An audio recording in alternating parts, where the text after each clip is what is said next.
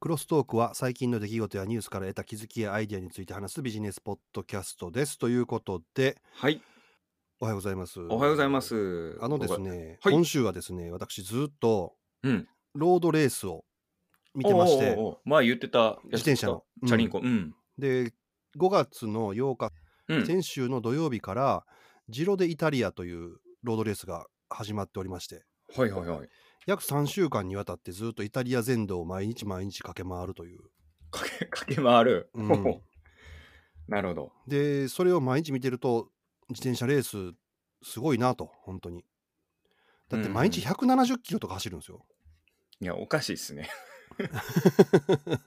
それ何日間ですかそれで3週間よあ三3週間毎日、うん、うんあおかしいやろ頭すごいないや体がおかしいかうん、うん、それでも1日ねだいたい4時間ぐらいでゴールするんですけどうん今日でもうステージ7まで終わってるわけですよ毎日走るから休みないからねうんうんでも結構過酷やしね、うんうんまあ、このロードレースバイクのレースにおいてはうん獲得標高っていう言い方をするんですよ、獲得標高うんでこれは何かっていうと単純に上りの距離だけを合計するんですよね、うん上りの高低差かだけを合計していくんですようんうんうんうんうんだからちっちゃい丘とかでも何百メーターとかね何十メーターとかってあるんですけど本当にステージによっては獲得標高200のところもあったら一番過酷なところはねか獲得標高4000とかあるんですよねええ普通に山登るという、すごいっすね。 うん、で山登っていくと天候変わるんでもう雨がザーザー降ってきて、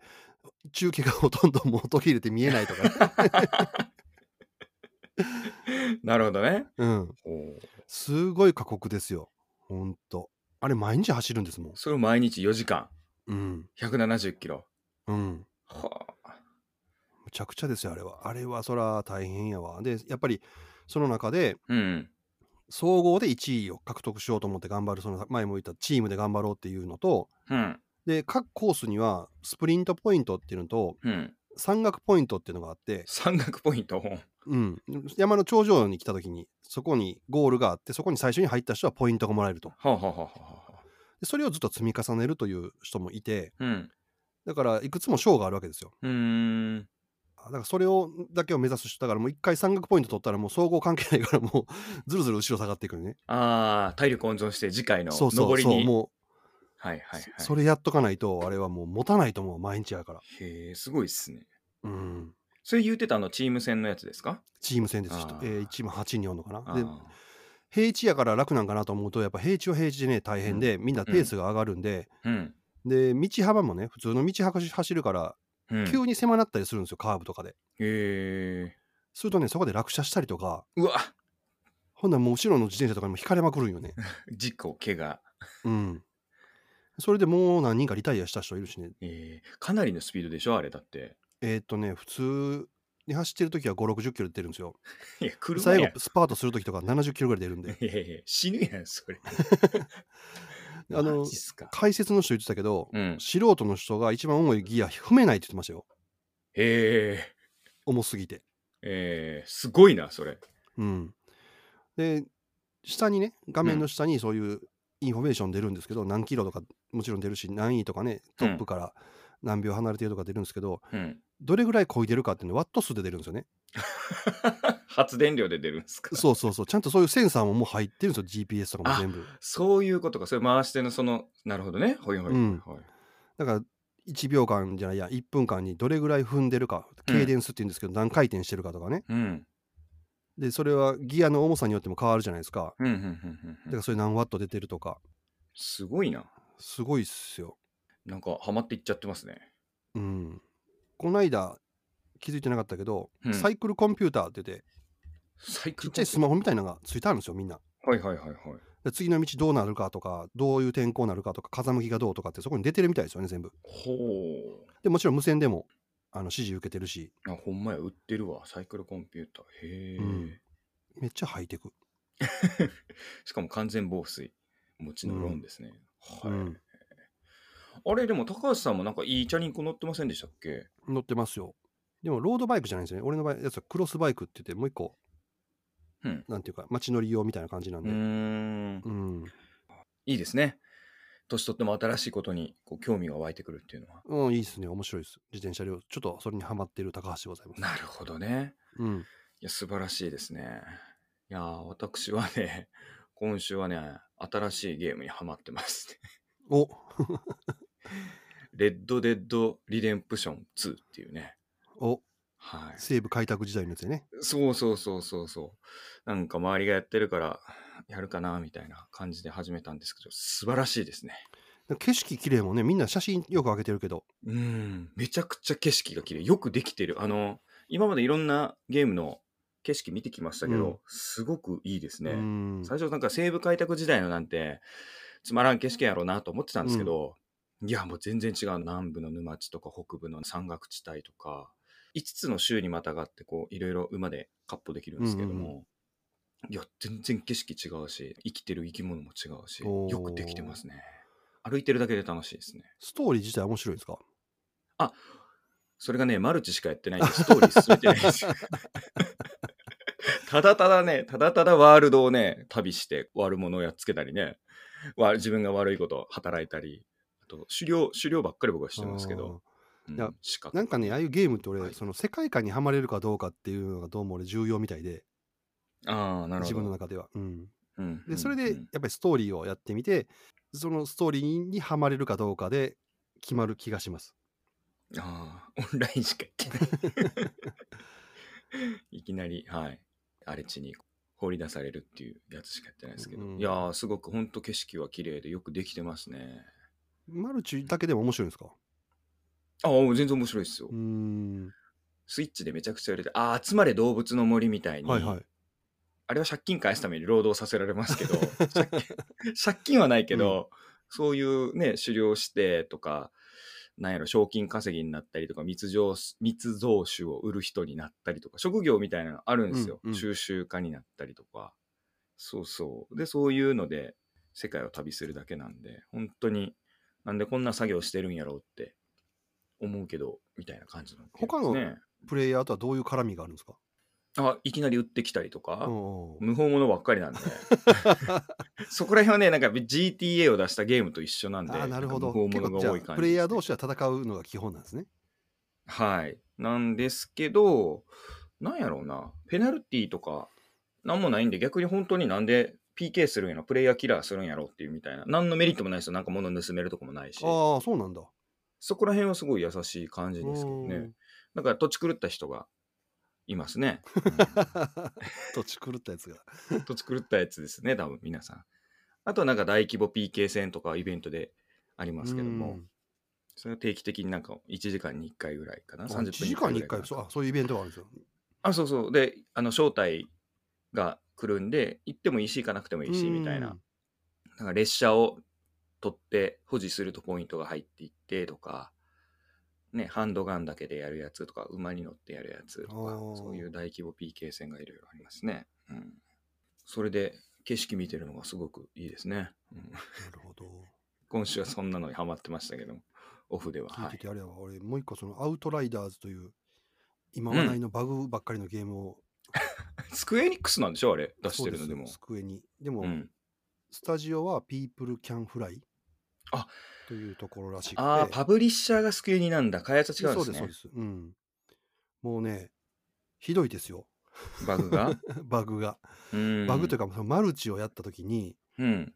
プレイヤー同士が戦うわけじゃなくて、コンピューター相手に戦うんですけど、プレイヤ PVE ーってやつですね。そう、はいはい。プレイヤーは協力して戦いに行くんですが、もう、ホストが多分海外の人やと、うん。見えない敵にやられるし、あ ラグインや、めちゃくちゃ。もう何やってるか分かんないのにダメージ受けて死ぬし、へえ。で、そのホストの人のキャラクター、ポンポンポンポン短距離ワープを繰り返すんですよ。もううんうんうんうん。敵もなんか突然現れたり、どっか行ったり、もうわっけわかんない状態になる。ゲームの体を成してないんですよ、あれ。返金にはならないんですか返 金ならないん問題ですよね、全然。あれ、あれはひどいですけどね、あの、前にやったサイバーパンクよりひどいですけどね、全 然。むちゃくちゃやもん、あんなん。であれでしょあの、データをロストしたりとかもするあ、んでしそょうそうそう。うん。恐ろしいですね、それね。持ち物全部なくなったとかっていうバグもあるしね。うーん、最低やな。もう僕が見たバグで、髪の毛がなくなるバグが一番面白い。 アイテムじゃなくてハゲになってたね。そう、ハゲない。めっちゃなんかね、キャラクター一生懸命作り込んだのに、普通の画面だったら、ハゲ、絶対ハゲになるっていう。かわいそうや、め っちゃ。はい、うん、 そういうね、バグゲー、すごいですね。うん。なるほどね。はいいや、もういきなりゲームの話題でしたけれども、はい、ど今うぞ週。のニュースいっちゃってもいいですか、はいつなげて。Apex Legends なんですけれども、 もうおうおうはい EA のね、四半期の決算出て、やっぱりすごい増収、増収また増えてるみたいで、うん。で、今度5月末から6月の頭に、世界規模では大会があるんですよ。Apex Legends グローバルシーズンっていうのがほありまして。で、これの大会配信の今予選とかやってるのかな北米で1分あたりの平均視聴数10万人超えう。おお。分間あたりの、あの、前言ってた19万人とかっていうのはあれはあの最大値ですよね。あの、うんなんだっけ VTuber サメちゃんサメちゃん。うん。あ、サメちゃんの話もしようと思ってた。あ、まあいいや。うんはい。 で、今度それで大会があるんですけれども、まあ大会総額は100万ドル。賞金おーで、グループがですね、5つの地域に分かれてて、うん北米、欧州、中東アフリカ地域、で、えー北アジア太平洋、うん南アジア太平洋、で、サウスアフリカだから、えっ、と、南米ですね。うん。うん。で、各ブロック40チームから30チームが出場するんですよね。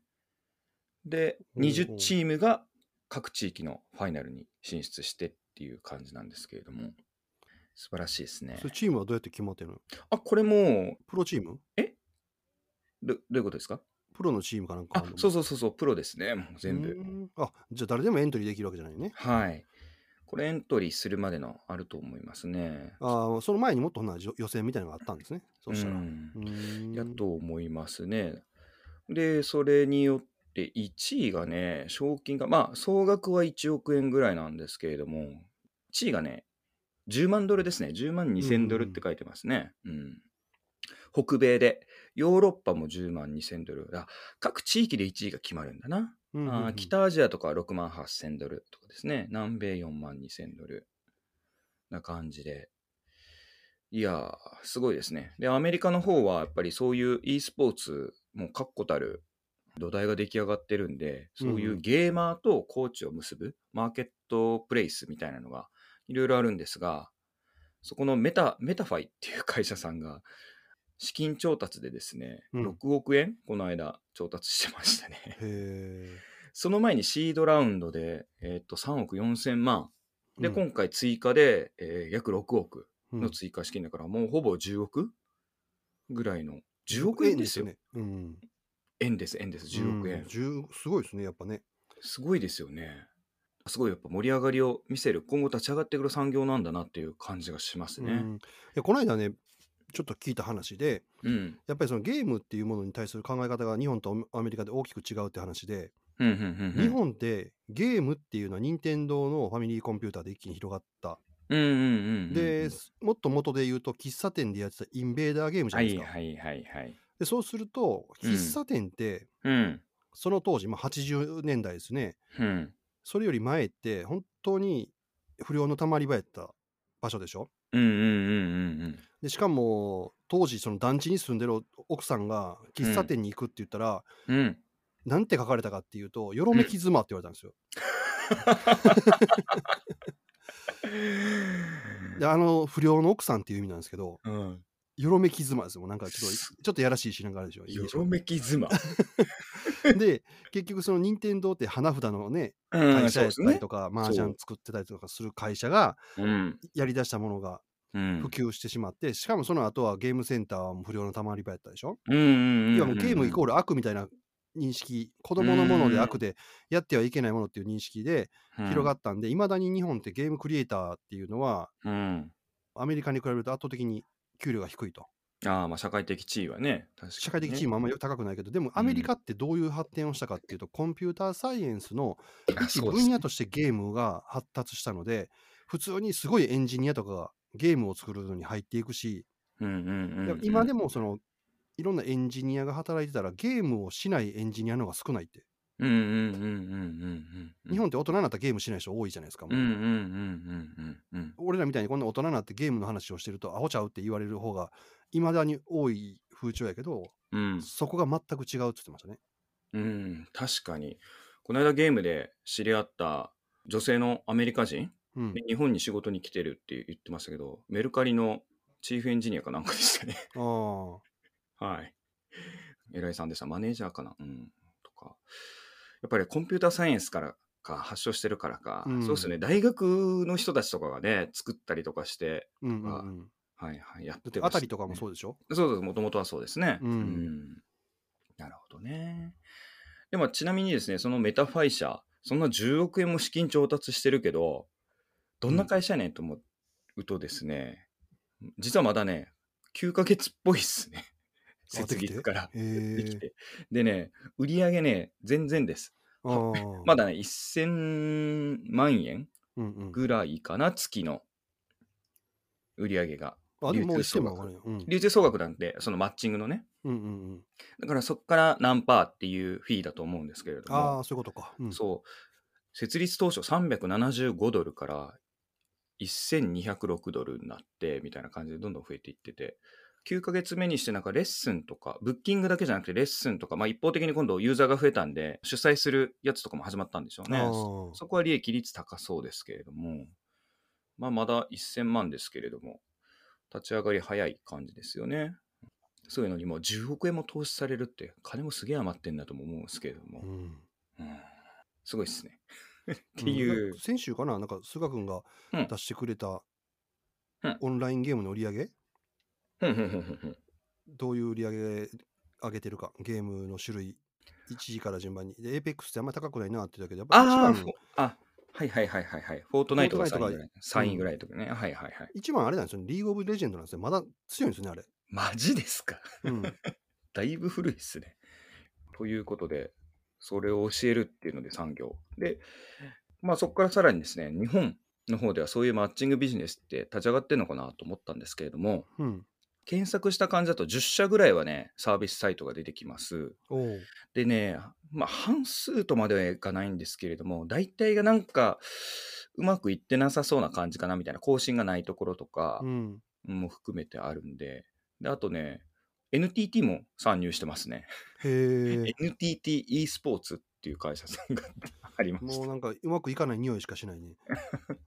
まあでも、あの会社はね、5G とか、回線の業者やから、より良い回線のためのコンテンツとして、業界を賑やかすために、これ単体でどうのっていうのはなくてもいいんでしょうね。ううんん。まあ日本はね、やっぱり景品等法の問題ですかね。大会とかがね、ちょっとしょぼいんで、なんとも言え食べていけないですもんね、大会とかだけじゃ。うん、うんですね。プロの中でもあのストリーマーって言って競技に出るんじゃなくてそういうイベントごとに顔出したりとか、YouTube とかああいう動画配信 Twitch とかうん。に出してその広告とかあのグッズ売ったりとかで食べるような種類もありますもんねストリーマーさんたちとか。おううんっていうのもあるぐらいなんでまあまだ産業としてはあれですけれどもどういうふうになるんでしょうね。 なるほど。うん話題になってたね、あれが。馬娘がね。また あ馬娘全世界の売り上げで3位やったんでしょそうだ。携帯ゲームそうだそうだ、携帯、日本の製品で、しかも日本語のみしかないのに、世界売上3位ってすごいっすね。うん。確かに。まだ馬娘人気ですね。うん。ですよね。アクセスありますもんね、馬娘っていうだけで。すあごい。武豊の話しましたっけ武豊が馬娘の開発に携わってたっていう。あ、そうなんや。あれ、なんかアニメとかがある前だから、ちょうどなんか4、5、6年前うん。とかだったんですけれども、うん。で、武豊は、こんなシュールなのがね、売れる売れないは分かんないなみたいな立場だったそうですけど、今、蓋を開けてみてこんなになってるってすごいなって、嬉しいって言ってましたね。 インタビューがアップされてました。監修みたいなのが入ったんだね、じゃあ。うん、なんか話聞かれただけかもしれないですね。監修まで名前はなんか、どこそこに出てるわけじゃないので。あ、そううか。ん確かに機種ってないもんね、あれ。そうそうそう勝そう。手に女の子が走るだけやから。そう。だから、ヒアリングの一環だったんじゃないですかね、取材とか。うんうんなるほどね。のレベルじゃないかなとは思いますけれども。はい。私の話題はですね、はい。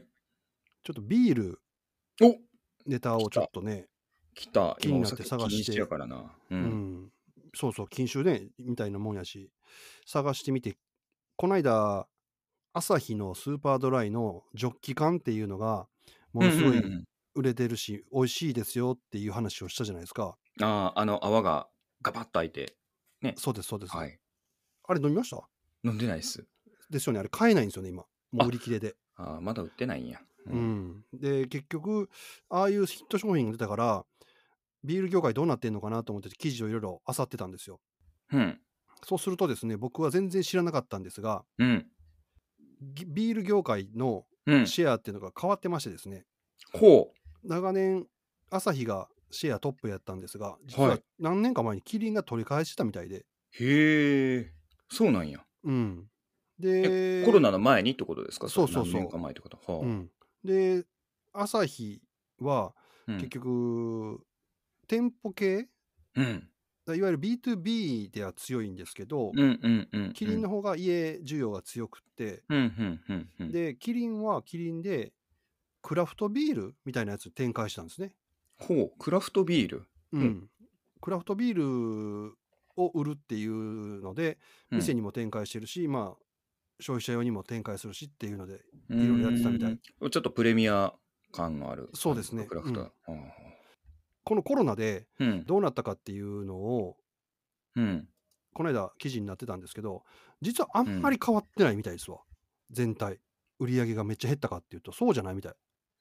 ああ、ビールの消費うんってことですか、それともビール、ル自体がうん、もう、なんやろ、これから減っていく、もうマックス売り上げてるみたいな、もうこれが伸びるような商品じゃないので、うんうんんんもう本当ね、日本の、ね、GDP とか、そのうん、経済成長率みたいな形でしか変わらないんですよ、2%とか3%でしか動かないんですよね、もう。だから逆に言うと、1%ー動くっていうのも結構意味があるというか、でかいってことですか、っていう意味があるらしいねんけど、3月のビールの販売数が、キリンは3%伸びてるんですよ。うん めっちゃ伸うびんてとこる、ろがね、朝日は2%減ってると。あじゃあシェアが移っただけか、うん結局まあうんそういうシェアが移るだけでその大きく需要全体が増えるとか減るとかっていうのはあんまないみたいなまあへ減るじゃパなイいはパイは一緒ってことですよねそうそうそうそんもうこれが徐々に減っていくしかないみたいなんですけどこれがやっぱりあーお店需要が減ってるから朝日が弱いんちゃうかなと、うーんなるほどね、うんいうのがありまして結局朝日のさっき言ったうんジョッキ缶みたいなヒット商品は出たとしても、まあ、うん言うてもね、結局最初に打って1週間ぐらいで販売止まり次にもう一回やりますって4月の15日に打ったらしいんですけど、うんもう1日でもう売り、り切れたらしいんですよ、その日で。ああジョッキう感んね、で、結局、次に売るのがもう6月の20日って次言ってたんで、うーんまあ、要は6月下旬とかっていうことでしょうね。そこまで売れれないってなると、もうそんな販売額の、もうマックスいってるようなところの影響なんてもうほぼないみたいですね、そこで売れる数なんて。うーん200円ぐらいのやつが100万本売れても2億円とかでしょうんうんうんうんうん全体に占める割合もビビたるもんなんよね。うんだからもうあれが売れたから朝日すごいんちゃうかなと思ったら逆に霧に抜かれてたっていうのが結構びっくりしましたね。確かに意外ですね、お知らなかっで たそれでもう一個調べて見つけた記事が、キリンって結局、店売りで朝日に負けたじゃないですか。へーうんうんうんうんそうすると、キリンは消費者向けにいろんなサービスを展開してるわけですよ。そうですねううんんで、それの一つが、サブスクリプションで、うん、うんえー家にビール、生ビールを届けるとあー。サーバーホーとム一緒サーに。バーはいはういはいんはいそうそうそはうい。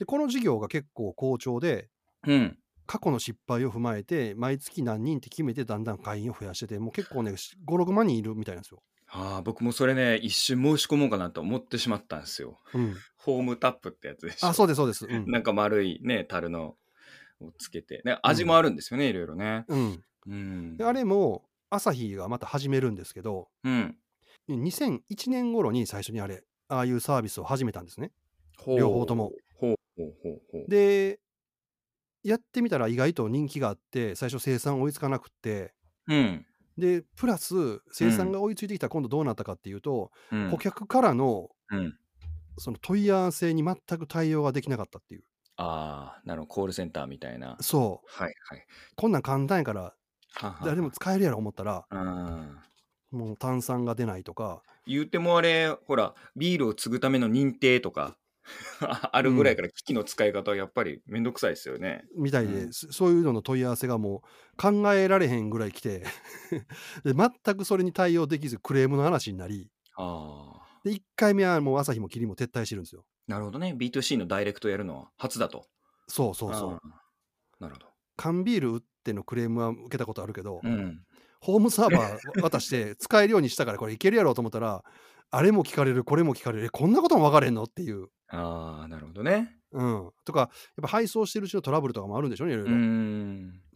うん、それで対応できなくて一回撤退したんだけど結局キリンはうん。さっきも言ったように店売りで負けたもんやからもう一回顧客の方へシフトするというのを、まあ、はい過去はい失敗したけどやってみようっていうのでやったと思うんですよ。うんうんうんうんうん。せやけど朝日はもうあんな面倒くさいことやってられるかとなるほどね。過去の失敗をだから過去の失敗をどう捉えるかっていうのの違いで結局今、えーさっき聞いたホームタップとかうーん。それを踏まえて今やってるみたいで失敗をうん。そっちは伸ばしてるという話みたいですねこれなるほど。なかなか面白かったです。ちなみに、ホームサーバーはいや俺もうビール飲まないなって思ったからあもうた頼まない。そうなんですね。ううんーん。なんか炭酸水かなんかホームサーバーありましたよね。そうそう炭酸水持ってますよ。ああ。ビールはもう飲まあなれい。はいいです。ビールはもう本当週に1本飲むかどうか。なるほど。いや、最近全然酒飲まんくなったなと思って。飲む機会減ったからうね。ん。もうね、家から出るのやしな。ゴールデンウィークも、一滴も飲んでないんじゃないかな。マジっすか俺ゴールデンウィークずっと飲んでましたよ。昼から飲んでまマしジたでよ。すかあ、あー格安で買った、あ、スパークリングは飲んだかもしれないですね。うん、覚えてな。ないなんかね、お昼だけご飯食べに行こうから外出るじゃないですか。うん、で、お昼にうん。よくそのビールを飲んでたんですよ。うんうんうんうん一杯だけとかってそれ。それが飲めないってなると、なんか無性に飲みたくなって、 逆に逆に。逆にうん。なるほど。ああ、そういうことうね。ち奥さん言ってましたけど、うんうち奥さんそういう関連の仕事してますけど、うん、今年になって圧倒的にある中患者増えてるって言ってましたよ。あ、逆にか。うん。はしかも、あ。うん、年齢若い人が増えてるって言ってましたよ。えー、若い人が。うん、30代とかの人でアル中で来るって。で、そういう人ってうん。舐めてるんですって、アル中を。ほうほうほうほう。もうたまたまちょっと飲みすぎてもっただけやと。うんうんうん。で、一回も病院入ったらすぐ治んねやって思ってるみたいで、うん軽く捉えてるみたいで、う、うんち奥さんがもうそそういうやつはもう舐めてるからまだ何回も入ってきよんねんって言ってたけどまさにその通りでした。で、そそういう舐めた人が今いっぱい入ってきてて、その人たちがもう下手すると、もうずーっとじじいになるまでもアル中で過ごしてしまうっていう、ああ、あれし、生活習慣と一緒やしな。そうなんですよ。自制期間へん、ま麻薬と同じようなところもあるわけで、うん。うん。なだるかほらど、本当恐ろしいことなんですけど、分かってない人が多いと。という話でしたね。。へえ、すごいな。まあ、今、ね、禁酒されてるけど、近くの公園で 昨日も飲んでましたね。 金金曜日、なんやろな、みんな大声で騒いで、元気そうやなとか思いながら。さすがに俺も公園では飲まへんけどね。ね家で飲むけどね。うん若い子はいいなあみたいな微笑ましい感じでしたがはい そうかビール業界朝日とキリン逆転してるのは初めてで知りましたね、うん、俺も初めて知りまし意た。外あそうなんや変わるんやなうん、なるほどちょっと勉強になりましたありがとうございます あ今週ねちょっとまたオフでハマってるのがですねはい。 Apple TV プラスおの番組で、神話クエストっていう、現代ミスティッククエスト、レイブンズ・バンケットっていう、アメリカのコメディドマドラマです。大規へ模ーオンライン MMORPG、大規模うんオンラインゲームのクリエイター、チームを描く作品なんですけれども、お、面白そめちゃくちゃ面白い。う。はいおーで、やっぱりなんか問題が起きて解決するんですけど、もうね、みみんなね、登場人物がね、癖ありすぎてね、面白いです ね。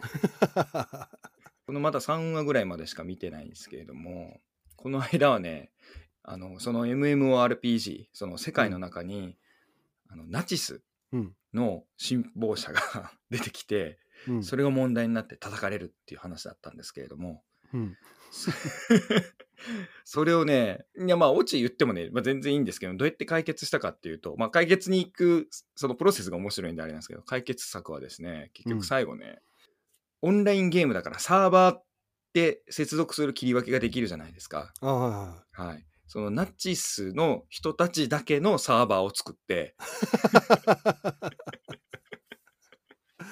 はい。ナチの人たちが集まって、みんなで暴力的にやり合ってる。で、誰にも迷惑がかからない。なぜならみんなナチの人だから。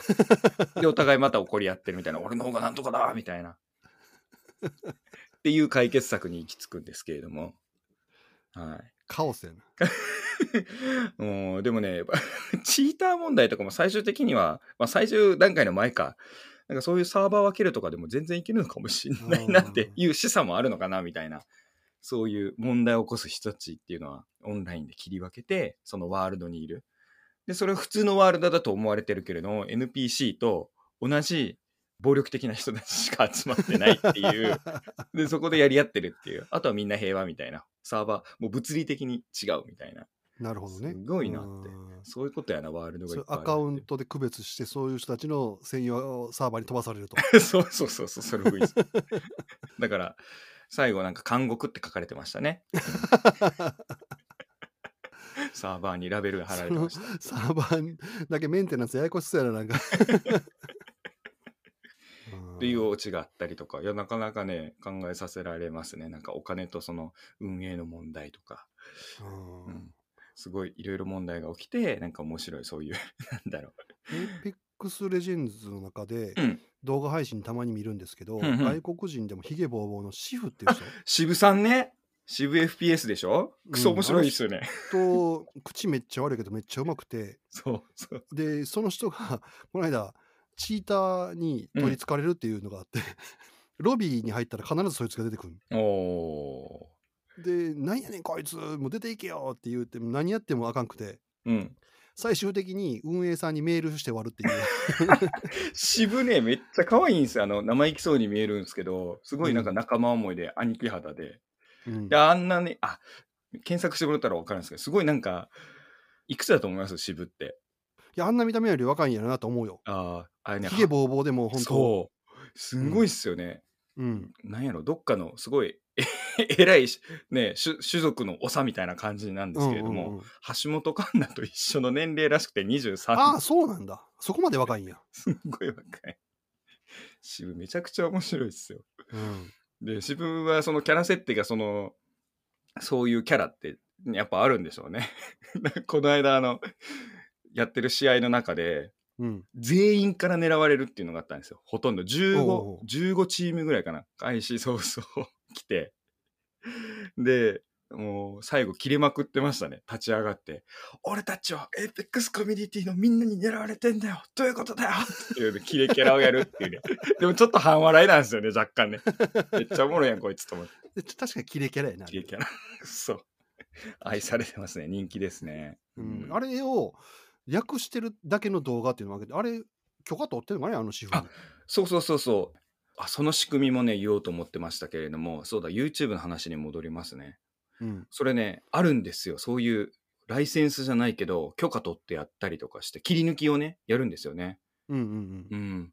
で、本人らは結局、それで自分たちがリーチできない層にリーチが、例えば日本語とかって分かんないじゃないですか、渋なうんんてう。んで、しかも動画編集とかもやってもらえるから、泳がせてるみたいなんですよね。いっぱいだから渋のファンが自分の切り抜きとか役うんうん。を載せてる、その YouTuber とかがいっぱい、まあチャンネルがあって、で、そっから本家の渋のファンになって、渋のサブスクリプションすごい入ったりとかしてるみたいですね。なるほどなるほど、うんあ、じゃあ、あれは泳がしてるわけで、せあの公式に許可取ってやったりとかっていうわけでもなんもなんでもないんやチャンネルによっては公式に許可取ったりしてるやつもありますよ。それあの日うん本、逆に言うと、その、そういう切り抜きって、日本人のプレイヤー、あの、ストリーマーの人たちの切り抜きをやってる人とか、結構ファンの人たちを送って、許可取ってやったりとかもしてますね。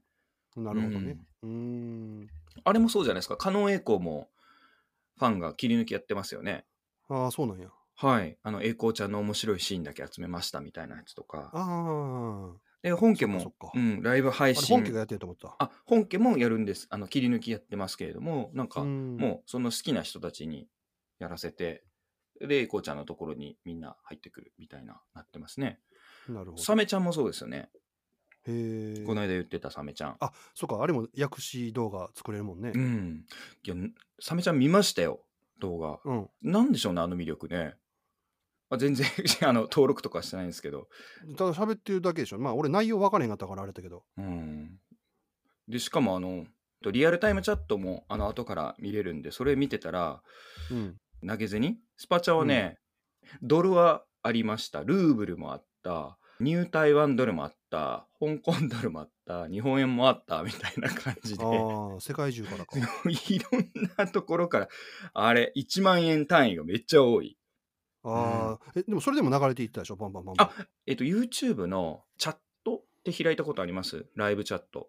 はいはライブいチャットのそ方っちね。かあそうそうそうそう、コメントじゃないんですよ。ライで、画面に流れてるやつじゃなくって、うんうん YouTube 自体のライブチャットのやつやと上にとどまってるんですよね。ああそっちのやつね俺画面のやつをずっと見てたから、あどんどん流れていくなと思ってそう、画面はね、画面でチャット流してますけれども、そうなんですよ。YouTube 側のチャットにも残ってますね。うんうんいや、めちゃくちゃすごいですね。何があんなに人気なのかさっぱりわからんうですけんど、さっぱり。りわからんそ そこまで他と違いがあるかって言ったら全然ないそうなんですよね。あれは研究対象ですね。多分日本語以外もですけども、各国のサービスでやってますね、多分ね。ああなるほどねうん。ホロライブでもプロダクションだから、これ日本のプロダクションなんですか 知らないわ全然知らない俺ちょっと調べてみましょうか。うんガウルグラっていうんですね。実際には。名前。はあまあ、俺あのコンテンツ系でいくとうん。今週はずっとゆるキャン2見てましたねおお、ゆるキャン人気の分、まだ全然見てないですけど、そうなんですね。もうね、うん、本当に何も起きないんです。びっくりするぐらい何も起きない。新しいですね、その展開がないっていうね。本当にただ女子高生がバイトして、うん。うん、キャンプ行くだけ。いやー、僕の、あれじゃないですか、西部の荒野で狩猟して、そう、もうみたいな、一緒じゃないですか。 8割か9割ぐらいほっこりしてる映 像。温泉入ってほっこり。美味しいもん食べてほっこり。いい景色見てほっこり。 素晴らしいですね。うん、ずーっと、新しい展開が。へえ、ずーっと見てられるあれ。マジっすか。うん、だからもうゾンビランドサガとゆるキャン2ずっと見てる。ああとあれでしょ、あの、チャリンコのやつね。うんあ、そうそう、ジロでイタリアね。うんうんはジロでイタリアもね、別にずーっと何か起きるわけじゃないから、い。うん。そのなんとかポイント、山岳ポイントとかスプリントポイントだけちょっとなんかあるけど、あとはずーっと 走ってるだけで、ほとんど景色見てるね。へえ。と、あと、いやいろんなだ自から転車知識をいろいろ教えてくれるの で、でもそれほっこりしてるんでしょ、それで。そう、結構ほっこりしてる。うんいいっすね。ここ 新しいですね。何も問題が起きないっていう。まあまあ、そう、チャリンコのは起きるやろうけど、はい。まあ、わざと起きない。ほぼ、うん全8割が然ほっ起きないこりよ。。うん、面白いですね、でも。なんか見ても。そういうコンテンツが売れるっていうのも、 新しい時代なのかもしれないで すね。あ、あごめんなさい。追加で今調べました。ホロライブさん。日本のね、企業でカバー株式会社っていうところがやってるホロライブプロダクション。お2020年3月31日決算、去年の決算で1億6800万お純利益ーですね。でちなみにサメちゃんは2020年の9月立ち上げて、あそう10なんや月に 100, 100万人突破らしいですね。最近やね、ほんなら。うん、意味わかんないですね、この うん、この人気は何なんでしょうね。すごいな。 1年経ってないってことでしょ、だって。立ってないですね。うん恐ろしい。渋とサメちゃんがね、共存してる世界ですから、いや、頑張っていただきたいですね。 渋人気か。はい、ということで、はい、じゃあ今週はこの辺りで締めたいと思います。今週もお聞きいただきましてありがとうございました。ありがとうございました。今週もですね、良い1週間お過ごしください。